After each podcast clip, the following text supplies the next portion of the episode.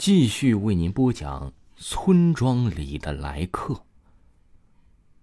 我慢慢的爬起来，观察了四周，这里是一个悬崖，我怎么会在这里？当我进一步观察时，我已然确定我竟然在悬崖边我顿时想起了杜生说的话，突然后背一阵发凉，瞬间像是掉进了万年冰窟里一样。我害怕四处张望，想找个出路跑回去。就在这时，我看到杜生说的那个阴森的树林了，真像他说的一样，那里安静的有点透不过气，那里就像是阳光的禁地一样。突然，我好像发现有个人坐在树林的边缘，我仔细看着，他穿的好像杜生啊，我好像是看到救星一样，一边跑一边叫他，可是我连叫了几声都不见他搭理我，我有点担心了。我又叫了一下，他仍然是纹丝不动的坐在那儿。我放慢了脚步，小心翼翼的向他走过去，轻声的叫着他的名字。待我走近他的时候，发现他正坐在那里，微微的颤抖着。我想伸手去拍一下他的肩膀，就在我手靠近他肩膀时，突然，他猛地抬头。天哪！他的脸像是被什么啃食了一样，血肉模糊的。我听见他嘴里还大声的说道。我好饿呀！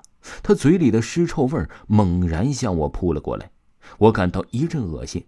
可是我仍然下意识的向后退。可是突然腿一软，我竟一屁股坐在了地上。我的手碰在了地上，却感觉不到地上坚硬的感觉。我摸了摸，发现触感是软软的、湿湿的。我低头一看。这不看还好，一看是差点昏过去。我摸到的竟然是一个头，准确的说是一个腐烂不堪的头颅。我看到他的时候啊，他竟然还在阴森的笑着。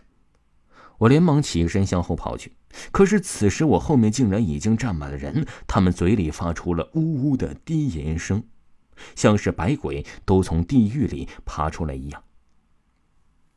黑色的瘴气围绕着我，让我无路可走。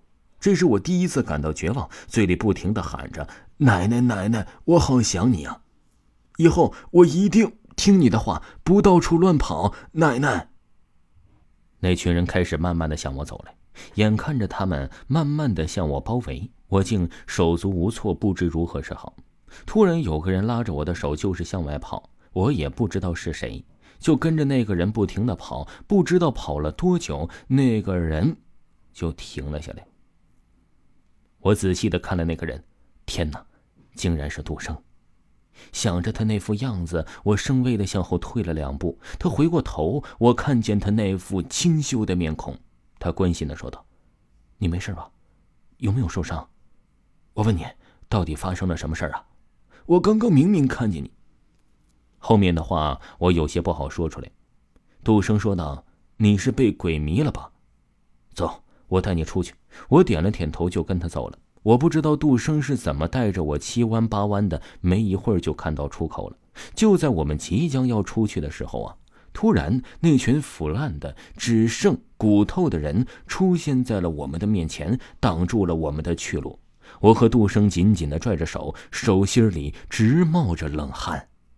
杜生看着我说：“别怕，我去拦着他们，你趁机赶紧跑回去。”我听见他们这么说，连忙道：“不行，要走我们俩一起走。”可是他低下头说道：“我又不出去了，因为我已经死了。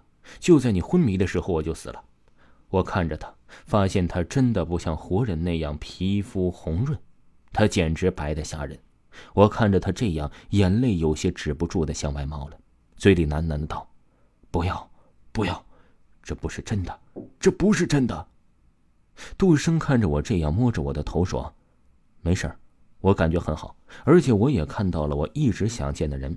我现在最后的愿望就是能希望你平安的回来，替我奶奶说声谢谢。”说完呢，他就向那群腐烂的人扑了过去，嘴里还大喊着：“快跑！”我看着他离去的背影，似乎又看到了一个女子，身着白裙，一头乌黑的秀发随风飘荡，紧紧的跟随在杜生的身旁。我咬着牙。蒙头就向出口的方向跑了去，不知道跑了多久，我一边跑一边哭，跑着跑着，我看不到前方的路了，眼泪模糊了双眼。突然，我感觉眼前一黑，我昏倒了。等我醒来的时候，我发现我躺在熟悉的床上，奶奶正焦急地坐在了我的身旁。奶奶看见我醒了，连忙问我发生了什么。可是我现在什么都不想说，只想抱着奶奶，就这么抱着奶奶，轻轻的跟她说一句谢谢。听众朋友，本集播讲完毕，感谢您的收听。